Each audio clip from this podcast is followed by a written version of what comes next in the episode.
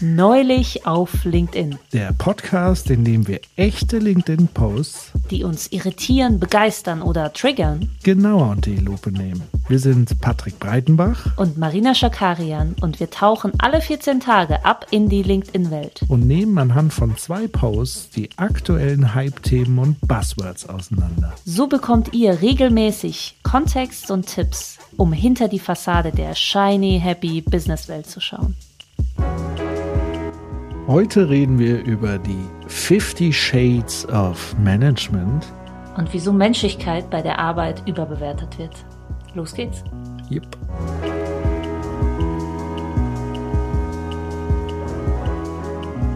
Hallo Patrick. Hallo Marina. Was hast du uns denn heute mitgebracht? Ich habe neulich auf LinkedIn Folgendes gelesen.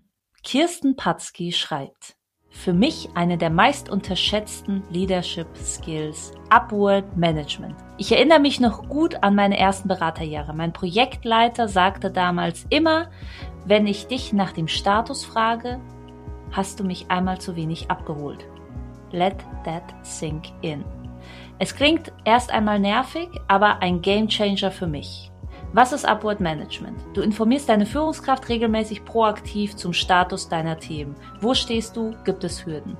Du fasst die zentralen Erkenntnisse kurz zusammen, inklusive nächsten Schritten. Die Vorteile. Du hast stets den Überblick über deine Aufgaben, du kannst rauszoomen und siehst neben den täglichen Aufgaben das große Ganze, du bekommst mehr Gestaltungsfreiraum. Warum? Weil deine Führungskraft weiß, du würdest bei Bedarf Hürden aufzeigen, damit ihr gemeinsam eine Lösung findet. Du bestimmst, wann du ein Update gibst und musst nicht ad hoc reagieren. Für mich macht das einen riesengroßen Unterschied. Upward Management ist auch noch heute eine meiner Key Skills. Welche weiteren Vorteile seht ihr? Mhm. Ja, Patrick, welche weiteren Vorteile siehst du denn? Ähm, Vorteile in dem, dass ich sozusagen weiß, was ich tue? Indem du deine Führungskraft managst. Ja, also das wäre jetzt sozusagen nochmal die notwendige Erklärung, was denn tatsächlich Upward Management ist, weil mich sozusagen dieser letzte Satz so ein bisschen verwirrt hat. Also nicht, welche weitere Vorteile sehe ich, sondern eine der Key Skills, die ich unseren Führungskräften an die Hand gebe, weil es ist ja ein Tool, um die Führungskräfte zu managen. Das heißt, managen die sich dann selbst oder wie kann ich mir genau, das Genau, das habe ich, das habe ich ein bisschen unter den Tisch fallen lassen. Der letzte Satz war für mich einen riesengroßen Unterschied. Macht Upward Management ist auch heute noch einer der Key Skills, die ich unseren Führungskräften an die Hand gebe. Wahrscheinlich meint die Verfasserin, dass sie, dass die Führungskräfte das einsetzen für und das ihren MitarbeiterInnen an die Hand geben, beziehungsweise weiter nach oben an die Hand geben. Vielleicht kurz zum Thema, was ist Upward Management, wie es gemeint ist. Also zum ja. einen ähm, gibt es auch Upward Feedback, habe ich nachgeschaut. Das ist so ungefähr wie ein 360-Grad-Feedback. Das heißt, man gibt den Führungskräften explizit von MitarbeiterInnen Feedback. So, das ist das eine. Mhm. Und das heißt genau so, also Upward heißt nach oben und aufwärts, kann natürlich auch Upward Management funktionieren. Also das, also äh, blöd gesagt oder kurz gesagt, das Management der eigenen Führungskraft. Das heißt, man kommuniziert proaktiv. Und da stellt sich ja so die Frage, sind Updates geben und Feedback geben eine Hohl- oder Bringschuld? Also liegt der Lead von, von Updates einholen und Status ab, äh, abholen bei der Führungskraft oder bei jedem einzelnen Mitarbeiter? Patrick, hast du Schmerzen? Hast du Schmerzen? ja, irgendwie, irgendwie bereitet mir dieser Post Schmerzen. Ich kann aber noch gar nicht okay. genau sagen, ähm, wo ich ihn genau verorte. Weil ich finde es halt ein bisschen seltsam zu sagen, wie manage ich meinen Manager.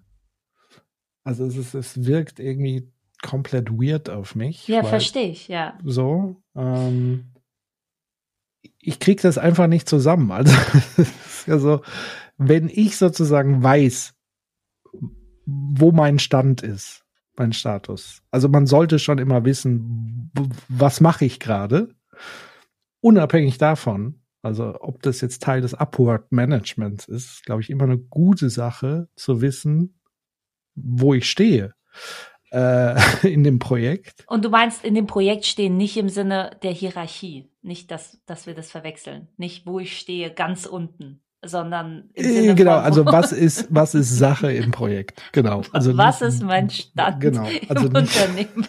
Darf ja, ich managen und wen nicht? Naja, was ist mein Stand im Sinne von, wo bin ich in der Hierarchie, ist ja hier auch eindeutig verortet. Ja, also ich bin ja sozusagen untergeordnet und ähm, man könnte jetzt sozusagen Upward Management auch mit dem weniger schicken Begriff vorauseilender Gehorsam äh, darunter schreiben, theoretisch, weil, also für mich ist sozusagen es schon sehr krasses Hierarchiegefälle ist. Also hier geht man ja davon aus, dass der Manager zu jeder Zeit on point abfragen kann und wissen kann, wo ist jetzt hier was. Also wir hatten ja schon mal das Thema Mikromanagement und so weiter. Und damit man nicht in eine peinliche Verlegenheit kommt, nutzt man Upward Management, um eben proaktiv diese unangenehme Situation in Zukunft zu vermeiden, indem dann der Manager fragt, wie, wie sieht's denn aus? Und ich kann gar kein Status-Update machen ja, ich weiß nicht, es, es wirkt auf mich irgendwie, weiß ich nicht. Für mich Komisch. ist es auch tatsächlich etwas ambivalent. Zuerst, als ich das gelesen habe, dachte ich mir, naja gut, ich finde grundsätzlich mitdenkende MitarbeiterInnen gut. Ich selbst bin auch gerne eher proaktiv, was so ne, äh, Terminfindung oder Vorschläge oder ne, das ist ja grundsätzlich was, wo man sagt, ach, das ist doch schön, das ist doch nicht irgendwie, äh, man, man, man fühlt sich nicht so angeleitet oder ähm, und mehr aktiv. Ähm, es kann natürlich trotzdem den gegenteiligen Effekt haben, dass man das Gefühl bekommt, man ist immer getrieben und muss sich immer rechtfertigen und muss immer versuchen, jegliche Nachfragen zu vermeiden. Ja. Deswegen bin ich auch ambivalent und ich glaube, das ist, das teilen wir gerade, dass wir nicht so wirklich den Finger in die Wunde legen können. Ich frage mich natürlich auch, das eine ist ja, sage ich mal, für sein Projekt die Updates selbst zu terminieren. Das andere ist aber irgendwie den Job der Führungskraft zu machen. Also was heißt, also für die Führungskraft mitdenken, heißt ja. das auch, dass man dann anfängt, für unterschiedliche Rollen mitzudenken. Das kann ja auch wirklich überlasten. Das heißt, ich müsste ja, ja mitdenken, ah, meine Führungskraft hat morgen ein Update-Call mit seiner Führungskraft, also gebe ich ihr schnell noch ein Update und das kann natürlich irgendwie, aber es ist für mich ganz, ganz nah auch an der Überlastung. Vor allem, wenn man ja. es macht, um der Führungskraft zu gefallen. Und da frage ich mich, ist Upward Management das People-Pleasing der Arbeitswelt? Also ist man, ist man praktisch so, dass man sagt, man muss man muss der Führungskraft, man macht es ja, um der Führungskraft zu gefallen. Man macht es ja nicht wegen dem Zweck des Updates, sondern um der Führungskraft zu imponieren. So verstehe ich den Post. Ja, so verstehe versteh ich ihn auch. Deswegen bin ich wahrscheinlich auch so irritiert, weil es für mich sozusagen mit Arbeiten wenig zu tun hat, sondern eher so dieses Pleasements und so dieses Unterwürfige zum Teil und so dieses überangepasste eigentlich, was ja sozusagen einem uralten Hierarchiemodell entspringt. Hm. Also das ist ja wirklich so, hm. der Herr Generaldirektor, wenn er mir auf dem Gang begegnet, muss ich ihn proaktiv abholen. So. Äh, ah, das ist ganz schlimm. Stelle ich mir das vor und der Generaldirektor denkt sich, oh mein Gott, was ist denn hier passiert?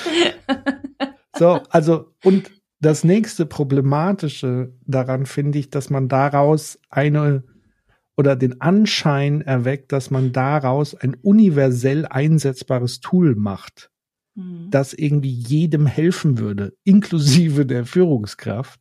Und ganz ehrlich, wäre ich jetzt Führungskraft und mich würde jemand so, naja, also dieses Ding ist, also die Ursprungsgeschichte ist ja, dass die Führungskraft zu ihr gesagt hat, immer, wenn ich dich nach dem Status frage, hast du mich einmal zu wenig abgeholt.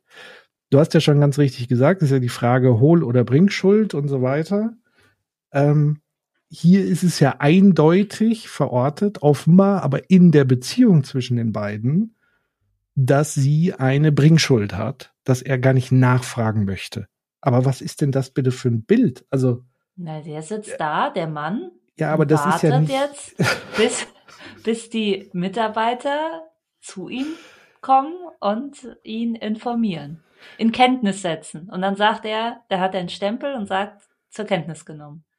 Ja, und jetzt stell dir mal vor, du bist jetzt irgendwie äh, mitten in irgendwas fokussiert und dann kommt jemand und gibt dir ein Update, un ungefragt. So. Ja, selbst, ich stelle mir das selbst mit Mails schwierig vor. Also selbst wenn man, wenn man das jetzt nicht tatsächlich vor Ort macht, wenn, wenn die, also ich glaube, wenn man eben den Zweck der Information in den Hintergrund stellt und nur noch den Akt in den Vordergrund des Informierens, dann wird das auch ganz schnell zu so einem Theater. Das heißt, ich schreibe dann einfach eine Mail, selbst wenn ich vielleicht kein Update habe, kein wirkliches Informationsupdate, sondern ich möchte ja der, der Führungskraft nur zeigen, hallo, hier bin ich, ich, äh, ich so, ich habe Informationen, obwohl.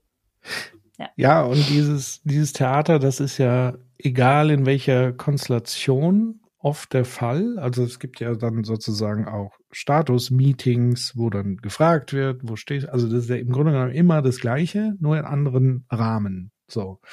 Und so oder so kann sowas oft ausarten in so einem Wettbewerb, wer macht gerade wer. Und vor allen Dingen führt es oft dazu, dass wenn es Phasen gibt in einem Projekt oder wie auch immer, wo mal wenig passiert, einfach aus verschiedensten Gründen, dass dann A, bei vielen so ein negatives Gefühl auftritt, wenn sie nichts zu reporten haben. Mhm.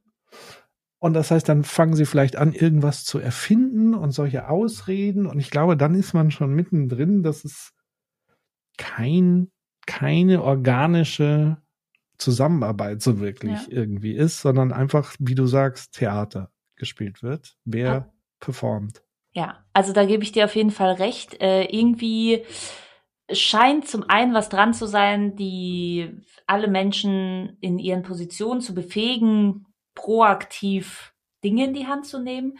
Aber das an die Führungskraft zu koppeln und zu sagen, man muss sie managen, finde ich auch sehr schwierig. Ich hätte tatsächlich noch ein Ding, wo, wo wir sagen könnten, wir könnten jetzt mal überprüfen, diese, diese Methode oder was auch immer das sein soll, ähm, ob die wirklich so gut ist und funktioniert oder ob es die braucht, damit es seinen Zweck erfüllt, den es angeblich erfüllen soll. Und zwar hat sie ja diese Vorteile da geschrieben. Jetzt können wir da noch mal ganz kurz gucken. Also du hast damit stets den Überblick über deine Aufgabenzeitleiste, nächste Schritte. Wo ich sage, da brauche ich jetzt kein Upward Management, sondern den kann ich mir auch so verschaffen. Ja. Uh. Was ist das? Oh Gott, das Genie träumt. Oh. Ich dachte gerade, eine Tür geht auf und zu. Nee, sie hat gefiebt, geschnauft. Ja, vor allem, gefiebt. vor allem soll es ja dein Selbstbewusstsein, äh, Selbstvertrauen und äh, erhöhen und Stress reduzieren. Ja, also klar, wenn ich den Überblick über meine Aufgaben mhm. habe, dann reduziert das natürlich Stress. Ja. Der Post sagt natürlich zwei, zwei Fliegen, eine Klappe. Und ich habe den, den Chef noch informiert. Du kannst rauszoomen, siehst neben den täglichen Aufgaben das große Ganze. Weiß ich nicht, ob das sozusagen mit der Information meiner Führungskraft, proaktiven Information meiner Führungskraft zusammenhängt oder ob ich nicht auch für mich das machen kann. Ja, ich glaube, wenn das ist grundsätzlich sind es Vorteile von, es werden Vorteile beschrieben von einem Status-Update seiner eigenen Projekte. Ja. Selbst für sich. So, und du kannst Richtungen direkt mit deiner Führungskraft abstimmen, sodass sich überraschende Erinnerungen ergeben. Ja, aber das kann ich ja in jedem anderen Format auch machen. Also sei es Weeklies, sei, ich, sei es Jurfixes, you name it, oder ich treffe ihn auf dem Gang und es ist irgendein Hindernis, oder ich greife halt einfach mal zum Hörer. Also für mich ist es ehrlich gesagt so ein Tool um des Tools willen, will ich mal so sagen. Ja, was mir jetzt gerade dazu einfällt, ist natürlich, dass man als Führungskraft selbstwirksame und aktive MitarbeiterInnen möchte und dafür ja eigentlich weniger Updates haben möchte. Ähm, ganz nach dem Motto, ja. make the problem go away. Ja. Also zu sagen, eigentlich findet man es doch eher hinderlich, wenn ein Mitarbeiter, eine Mitarbeiterin dauernd kommt und dauernd wegen jeder Kleinigkeit ein Update geben will. Aber ich habe das gemacht, dann habe ich das gemacht, dann kam das raus, dann habe ich das gemacht. Man möchte doch eigentlich eher sagen, arbeite so, wie es dir passt und wir sprechen, wenn es Probleme gibt, weil davon sind mhm. ja, ist ja nicht mal die Rede. Es geht ja um Updates und Feedback und nicht um tatsächlich irgendwie eine Lösung von Problemen. In Problemfällen sollte man aktiv zum zu den Personen sich, an die Personen sich wenden, die einem helfen können. Ich störe mich an der Aktivierung dazu, viel mehr Updates zu geben, vielleicht als notwendig, weil ich denke, dass die Führungskraft es gerne hätte. Und nicht, weil ich denke, dass es gerade wichtig ist für ein Problem. Ja, und meine Vermutung ist es tatsächlich, ähm, dass es hier vor allen Dingen im Kontext von diesem Controletti-Wahn passiert, ja, in so einer, in, in so einer hierarchischen Beziehung. Und das erzeugt natürlich Stress bei Mitarbeitern, wenn permanent der Chef irgendwas wissen will. Also nicht irgendwie strukturiert wissen will, sondern wie gesagt, der Herr Generaldirektor kommt zufällig mal ins Büro rein und, und schnarrt, wie ist der Stand? Und dann so, äh, Moment, ich muss gucken, mein Papier, ah ja, hier, ach nee, so. Und dann ist es natürlich stressig. Ja, und der Streber-Mitarbeiter, der sagt, aber Herr Generaldirektor, das habe ich Ihnen gestern schon geschickt. Genau. So, und da, dann ist aber trotzdem die Frage, das funktioniert ja so nicht universell. Das funktioniert in so einer ganz merkwürdigen Beziehung, wo es schon auf der einen Seite eben einen Controletti gibt und eine Untergebene und Untergebene, der sich dem anpasst. Also im Grunde genommen ist hier das Setting ja schon sehr klar aus meiner Sicht formuliert, weil in allen anderen Organisationsformen und, und, und Strukturen, die man sonst so kennt, würde ich sagen, ist das völlig überflüssig. So, das ist ja nur für diesen Fall. Ja, die Verfasserin schreibt ja auch, es, es war offenbar in ihren Beraterjahren vor allem so, ja. aber sie gibt das jetzt auch weiter als CEO. Ähm, ich hätte da auch eine Lösung. Man kann ja auch einfach gemeinsam sprechen und miteinander Dinge besprechen und festlegen verrückt. in einem Team und einfach sagen, wie, wie sollen wir es denn machen? Wann sprechen wir wieder? Soll ich auf dich zukommen? Also, wenn man überhaupt duzen darf. Ähm, aber man kann das ja besprechen. Und ich finde, sowas ist natürlich viel wichtiger, dass man sich aufeinander verlassen kann und miteinander offen Dinge anspricht, als man, als dass man tatsächlich irgendwie ungefragt Feedbacks äh, und, und Updates hinterlässt. Ich habe aber noch ein Goodie für ja. dich, falls du möchtest. Und zwar, ich habe etwas recherchiert zu Upward Management und ich bin über den äh, Artikel Upward, äh, Managing Upwards Eight Tactics for Managing Your Boss gestoßen. Und da gibt es sehr, sehr coole Tipps. Also so ein Business-Ratgeber bin ich über ein paar gestolpert, aber vor allem in diesem Artikel. Ähm, da wird äh, Folgendes geraten. Man sollte immer erwartbar sein, immer greifbar für den Chef, immer mit ihm sich ausrichten, nie konträr gehen, immer eine gute Beziehung zum Boss halten und danken nach Ratschlägen fragen. Ist das wirklich, ist das ernst oder ist das so Satire? Nein, das ist, nein, das ist wirklich ähm, ernst und äh, Bernd Stromberg. Also ich, ich habe, ich habe mich wirklich, ich habe, also ich krieg da ähm, Beklemmung, ich, wenn ich das höre. Ja, also äh, da, da steht aber auch, also noch schwierig und zum Beispiel auch Danke zu sagen, wenn der Chef einem hilft und sich auch für sein Privatleben interessiert. Okay. Von daher, nein, aber von daher finde ich das interessant, dass Managing Upwards und dass diese Tipps alle zusammen in einem Artikel auftauchen, sagt ja vielleicht schon ein bisschen die Richtung. Also das. Ähm ja, also. Uh, Entschuldigung. Das war die Cola. Das scheint. Das ist, ja, das ist Upward. Das war Upward. Da kommt's dir hoch. Da kommt's wirklich hoch. ähm, oh. Ja, also irgendwie. Wie schaffen wir jetzt ein Ende bei dem Thema? Ich weiß auch nicht. Ein Punkt. Fifty Shades of Management ist das für mich. Nein. Also, also, also das heißt, du, ähm, für dich ist das nicht das Top-Management-Skill. Für mich ist das gar nichts, ehrlich gesagt. Das ist für mich äh, Coping-Mechanismus, offenbar für eine, ja, wahrscheinlich nicht so seltene Management-Mitarbeiterbeziehung. Und das ist natürlich ein individuelles Coping. Quasi ich mache es dem Boss möglichst gerecht, damit ich am Ende eben was davon habe oder weniger Stress habe. Ja, ich, ich habe noch einen Punkt. Ja. Es ist natürlich, wie du sagst, das ist wahrscheinlich gar nicht so selten. Und da frage ich mich, es ist natürlich privilegiert, unsererseits zu sagen, hahaha. Ha, ha. Aber was macht man, wenn man wirklich denkt, dass man so einen Chef hat? Wie geht man damit um?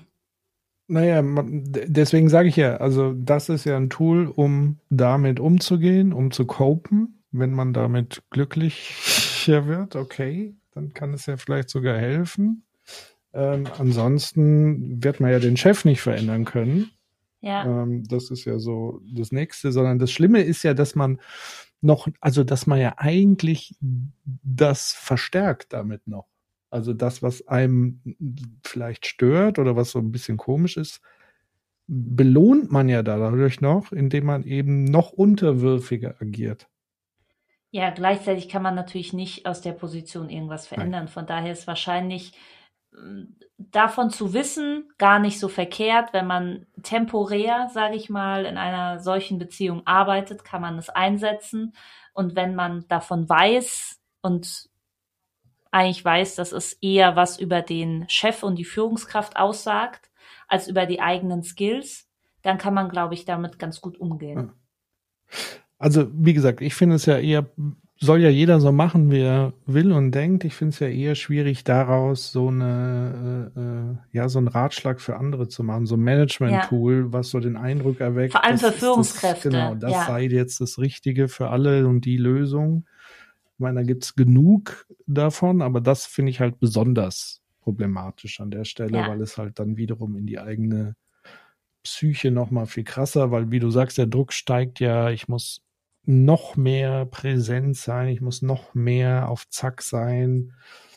Ich muss, ja, eben dieses Überangepasste, ähm, was glaube ich nicht gut ist und nicht Stress reduziert auf lange Sicht. Und du sagst also damit eigentlich, dass ein Feedback einholen definitiv eine hohe Schuld ist von der Führungskraft, wenn wir uns jetzt an die Führungskräfte richten.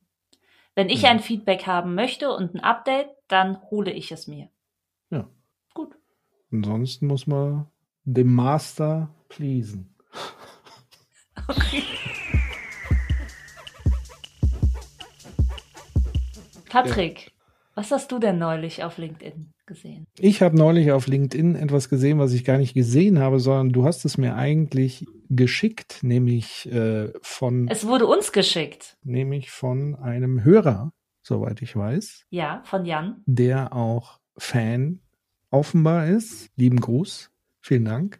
Aber was er uns geschickt hat und gesagt hat, hier, schaut euch das mal an, würde mich interessieren, was er dazu sagt. Da, das fand ich auf Anhieb super spannend und ich lese das mal vor. Also, das Ganze ist irgendwie auf Englisch, deswegen entschuldigt mein Akzent.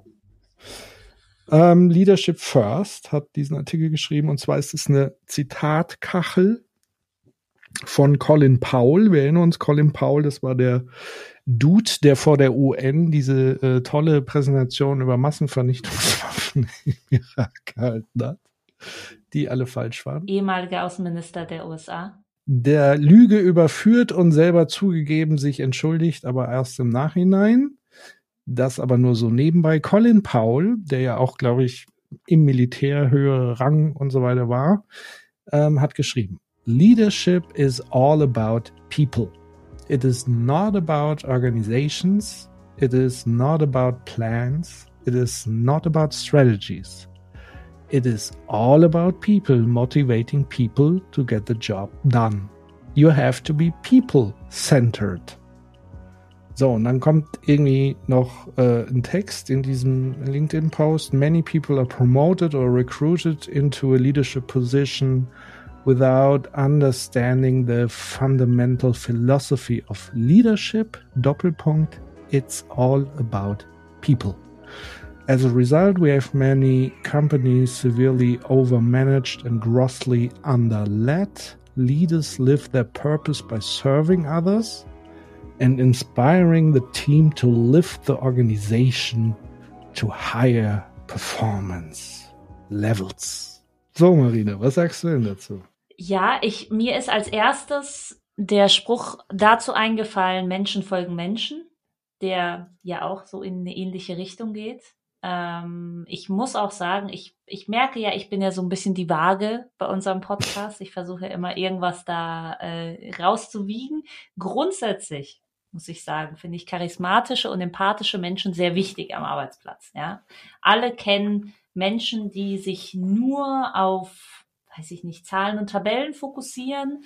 Ähm, das ist natürlich für für Führungskräfte schön, wenn Führungskräfte Menschen zugewandt sind. Das grundsätzlich.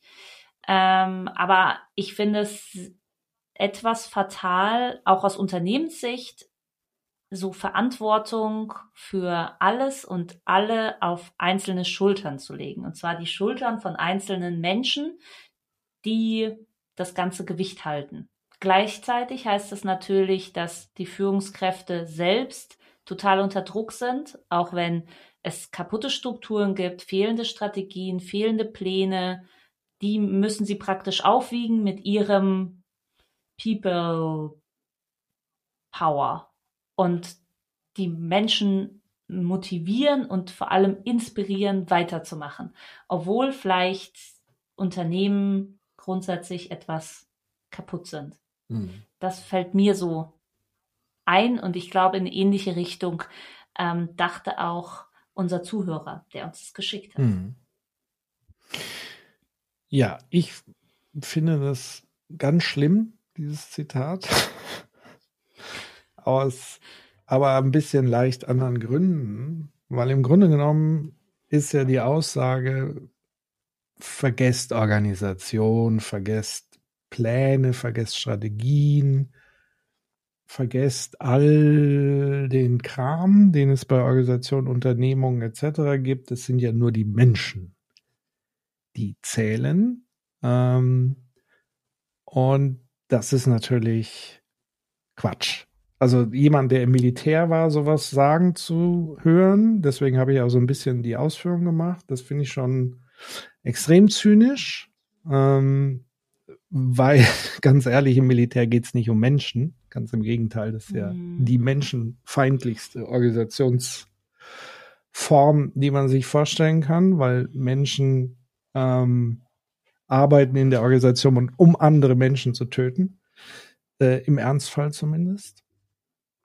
Ähm, ja, also ich, ich, ich bin auch hier wieder extrem irritiert, weil, also ich will ja nicht sagen, dass es nicht um Menschen geht. So, also natürlich in der Organisation arbeiten Menschen, das ist ja gar keine Frage. Wenn man aber jetzt sagt, mir sind die Men mir liegen Menschen am Herzen in Organisationen, dann kann nicht die Lösung sein, dass ich hier als charismatischer äh, äh, Chef hier rumtanze und mit jedem Good Buddy und und und und Friend bin und äh, mich irgendwie da kümmere und alles andere bleibt so liegen. Das wäre tatsächlich nicht gut für die mhm. Menschen in der Organisation. Was ist gut für Menschen in Organisationen? Das ist dann der Fall, wenn sie wissen, was zu tun ist. Also wenn es Strategien gibt, wenn es Pläne gibt, wenn es Strukturen gibt, die mir eine Orientierung geben, einerseits und andererseits, die mir als professioneller Mitarbeiter in dem Fall und nicht Mensch Patrick, Mensch Marina mit ihrem privaten und so weiter, sondern ich habe ja ein Vertragsverhältnis. Ich, wir hatten ja schon mal dieses Sinnbild, ich vermiete meinen Körper. Ähm, und ich will hier nicht 100 Prozent Patrick sein, wo ich auch zu Hause vielleicht so bin, sondern ich verhalte mich einer Rolle entsprechend. Wenn ich aber weder weiß, was meine Rolle ist, was meine Funktion ist, was meine Aufgabe ist, mit wem ich zusammenarbeite, an welchen Zielen ich arbeite, wann ich merke, wann ich ein Ziel erfüllt habe wo liegen meine Kompetenzen zur Entscheidung, zur Nichtentscheidung, was kann ich entscheiden, wie kann ich wirksam sein, wie, wo sind meine Grenzen, wirksam zu sein. Wenn ich all das nicht hab, sondern irgend so einen äh, charismatischen Hampelmann, der aber immer äh, Good Friend macht, dann geht man trotzdem in diese Organisation kaputt. Und das ist zynisch und unmenschlich. Amen, Amen, Patrick, Amen. Ähm, mir fällt da auch vor allem eine Sache ein, die ich sehr wichtig finde bei Führungskräften, ist natürlich eben nicht der People-Pleaser zu sein und der, der Menschenfreund, sondern eben die harten Entscheidungen zu treffen.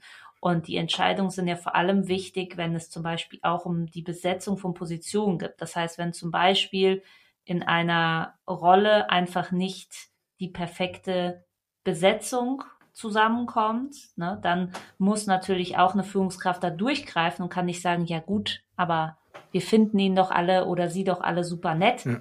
So ist es, sondern es muss ja richtig funktionieren. Die Führungskraft ist ja vor allem dazu da, die Begebenheiten zu schaffen, dass das ganze Team um die Führungskraft herum gut arbeiten kann. Und darum geht es eben zum einen Strukturen, aber auch natürlich die richtige Besetzung für gewisse Positionen und für jede Rolle, dass es einfach ein Match ist. Und wenn es kein Match ist, dann erwarte ich von der Führungskraft, dass sie da durchgreift. In irgendeiner Art und Weise. Aber das kann sie eben nicht machen, wenn sie sagt, gut, es geht aber nur um die Menschen. Ja. Also, zwar setzt es natürlich das Zitat nicht eins zu eins so voraus, es ist ja trotzdem die, es ist nicht die Rede ganz, wie du überspitzt es gesagt hast, man soll alles andere vergessen.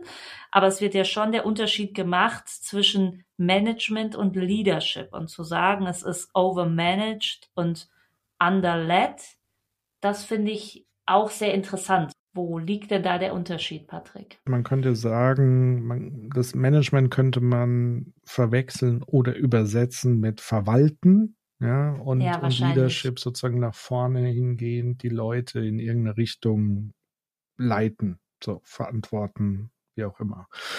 Genau, aber mir ist tatsächlich nochmal der Punkt wichtig, dieses Menschsein und nicht Menschsein und muss man Mensch sein, weil da, da steckt ja auch so hin drin, man muss ja auch Mensch sein in Organisationen. Also man muss nicht Menschen wie Menschen behandeln, sondern man muss es ja dann auch im Umkehrschluss sein. Und damit als ganze Person sozusagen ja in der Organisation sein. Und deswegen habe ich hier gerade nochmal das Buch äh, rausgekramt, was wir auch verlinken und was ich schon sehr oft empfohlen habe. Ich habe es dir, glaube ich, auch geschenkt. Zum Geburtstag. Zum Geburtstag. Nämlich die Humanisierung der Organisation von Kai Mattesen, Judith Muster und Peter Laudenbach wie man dem Menschen gerecht wird, indem man den Großteil seines Wesens ignoriert. Und hier gibt es ein Zitat, was ich gerne vorlesen würde. Zwischen Mensch und Mitglied fein säuberlich zu unterscheiden, also Mitglied einer Organisation, ist schon aus Gründen der Hygiene und menschlichen Selbstachtung geboten. Menschen sind einzigartig, sogar solche, die man nicht mag.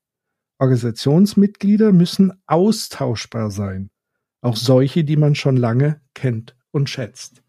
Und das ist eben der Unterschied. Ein Unternehmen, eine Organisation ist keine Familie, ist kein Freundeskreis.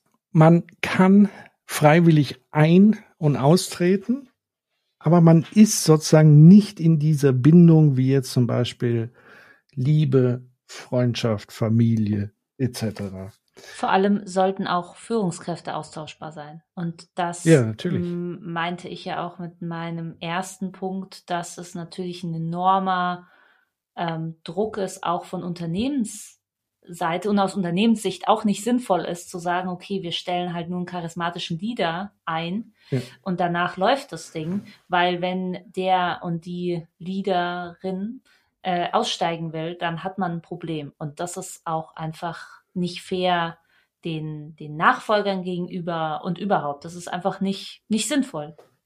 Genau. Also ich würde mal sagen, der Hauptanspruch an einer Führungskraft oder eines Chefs, einer Chefin kann und sollte es nicht sein, charismatisch zu sein.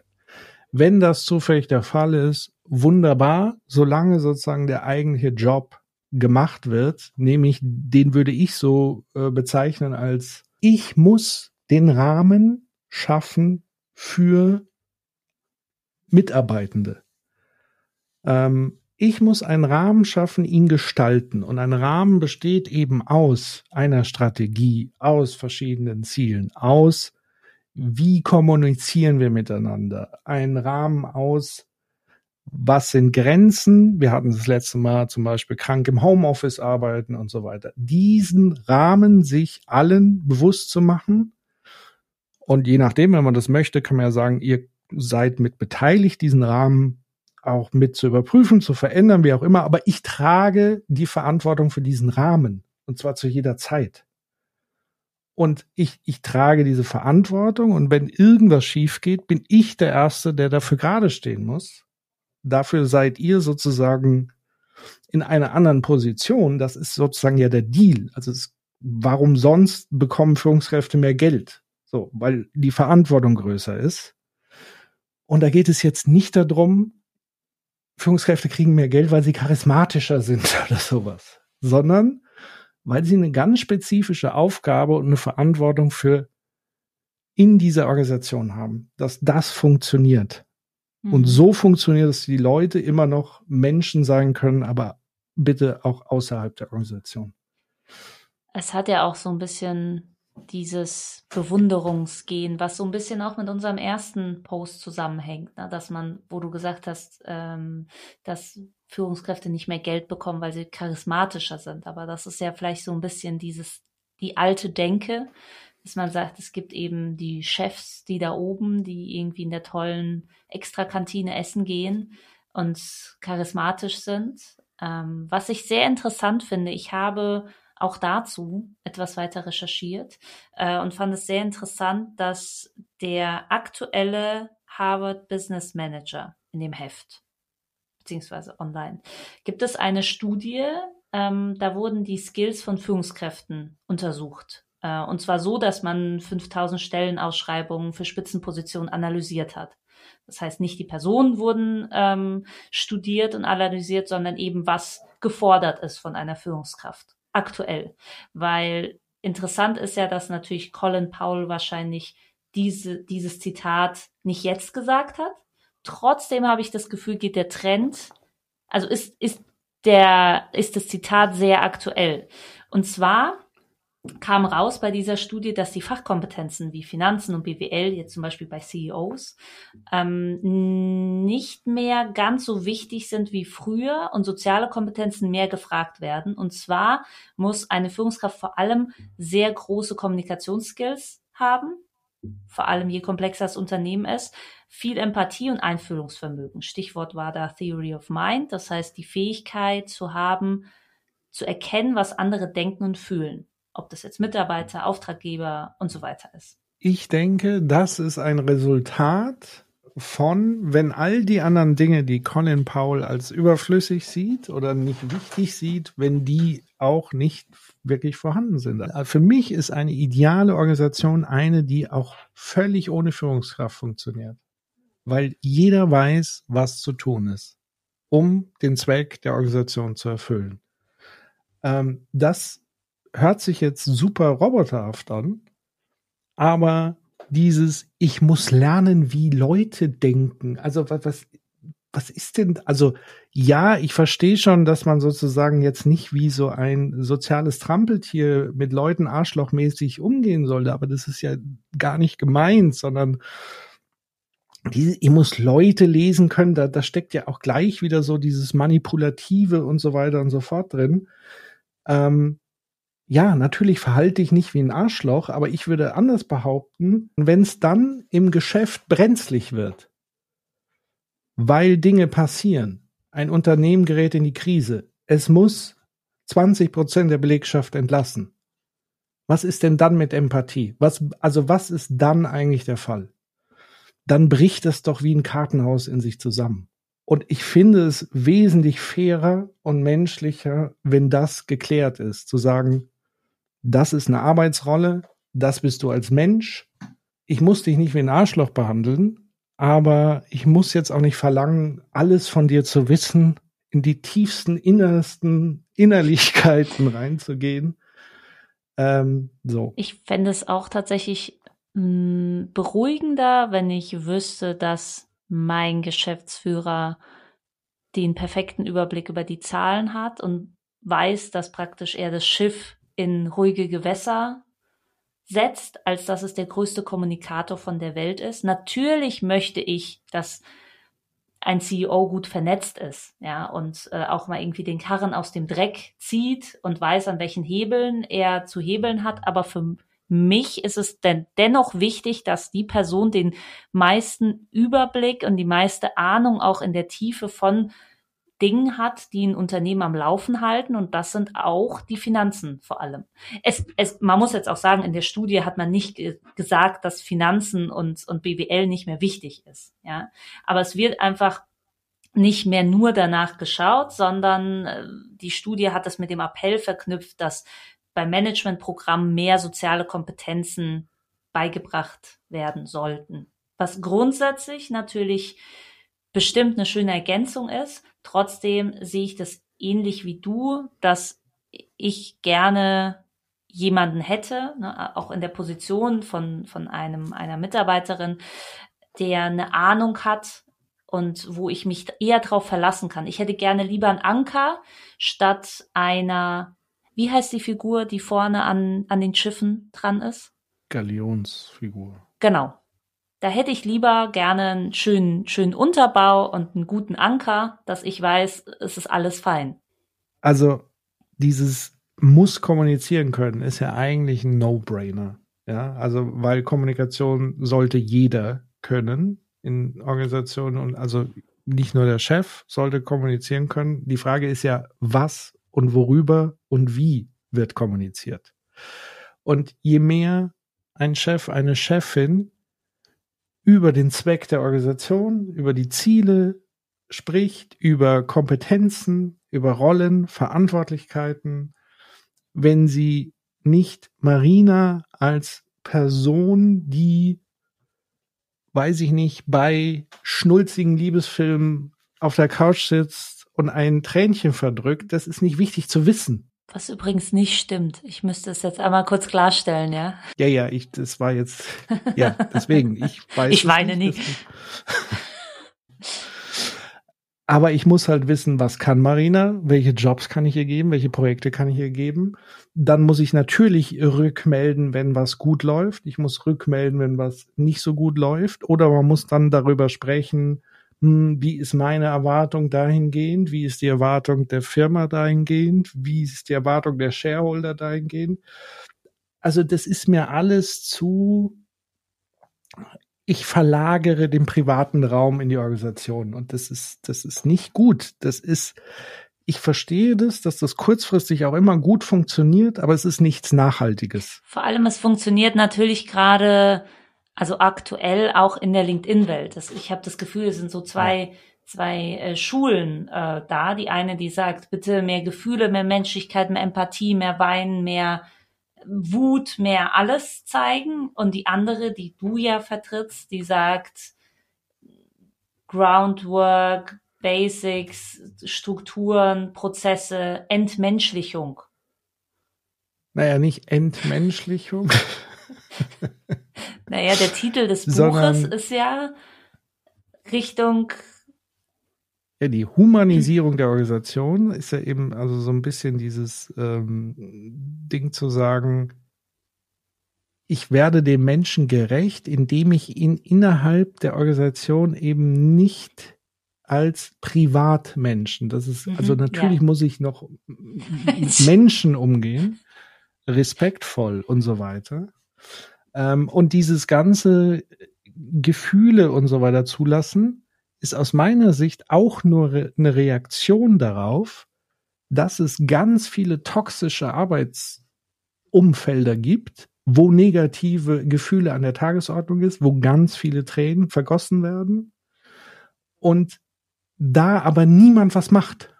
So, und da, da sage ich, das geht natürlich nicht. Also wenn da mit Empathie gemeint ist, zu sagen, ich habe ein Augenmerk wie geht es Leuten in meiner Organisation, dann sage ich, ja, auf jeden Fall ist das mein Job.